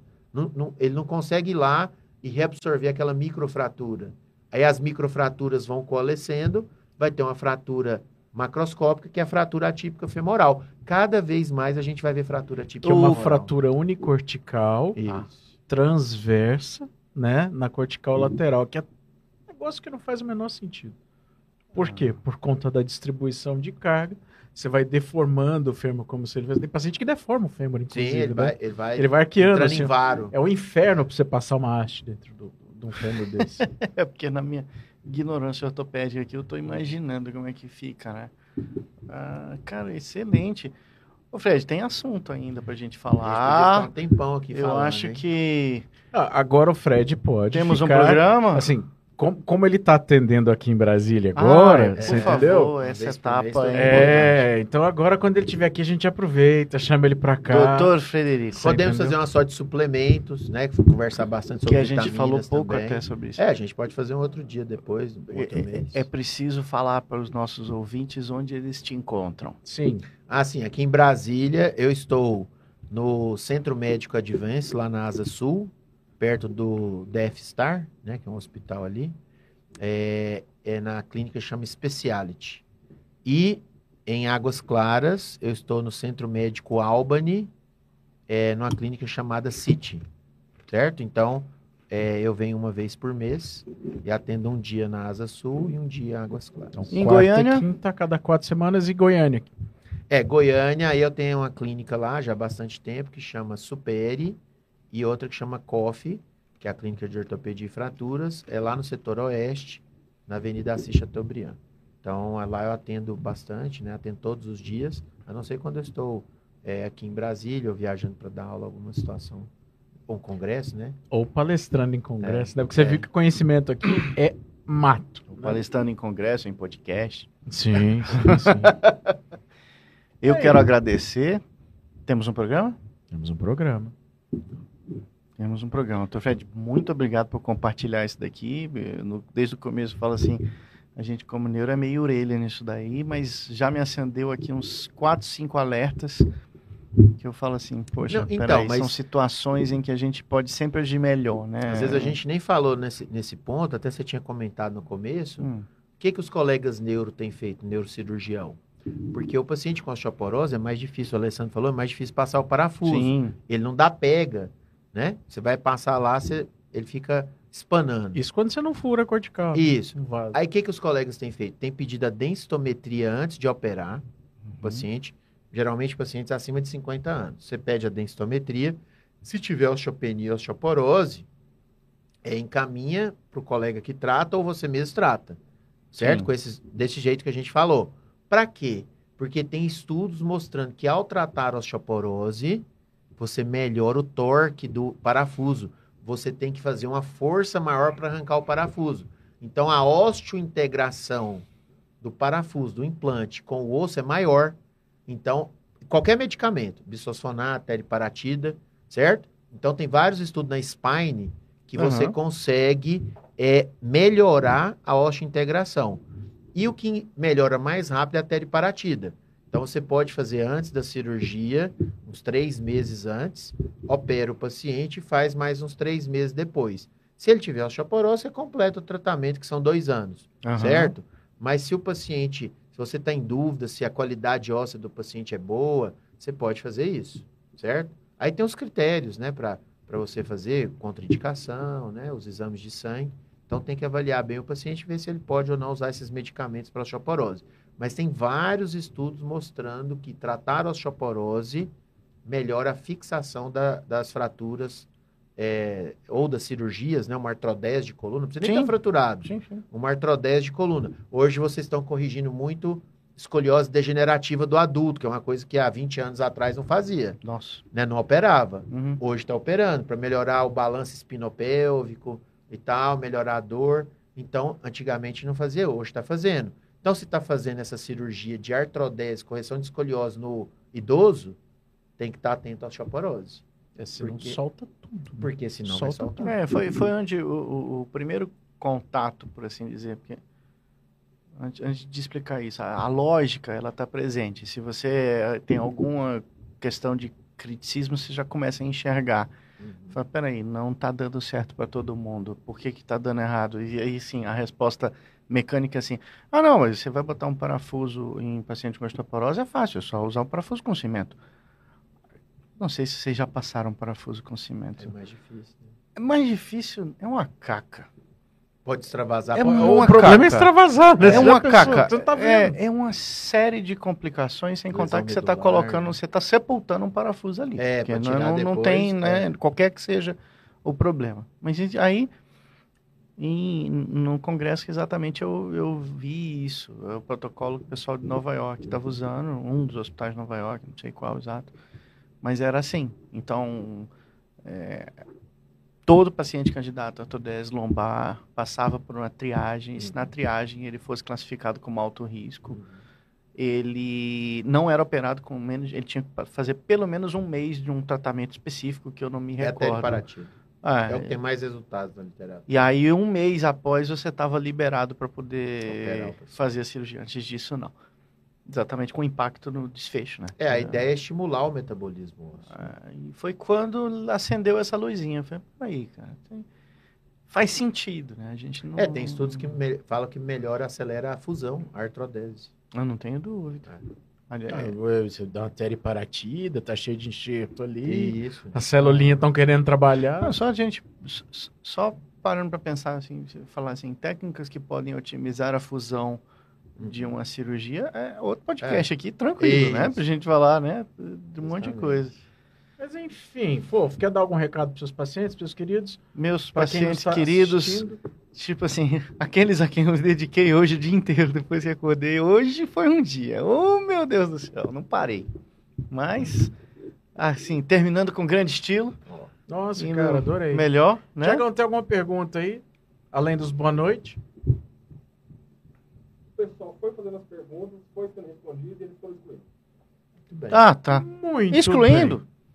Aí não, não exclui não, gente, porque depois a gente pelo menos fica Depois a gente feliz lê, responde. sabendo que vocês participaram. Já, tá, já, já agrada a gente, né? E aí, então, o nosso velho recado, é, em homenagem ao doutor Azeitona, que não está aqui, se você gostou, Batom, opa. não, Não, tô brincando. Porque Não a é azeitona esse recado. detesta a parte do, ó, você gostou, curte, compartilha, dá seu like, né? Conta pro vizinho que a gente existe. Isso ajuda muito a gente a continuar produzindo conteúdo de qualidade para todo mundo. Semaninha abençoada para todo mundo. Tudo de bom. Muitíssimo obrigado. Valeu. Tchau, um abraço.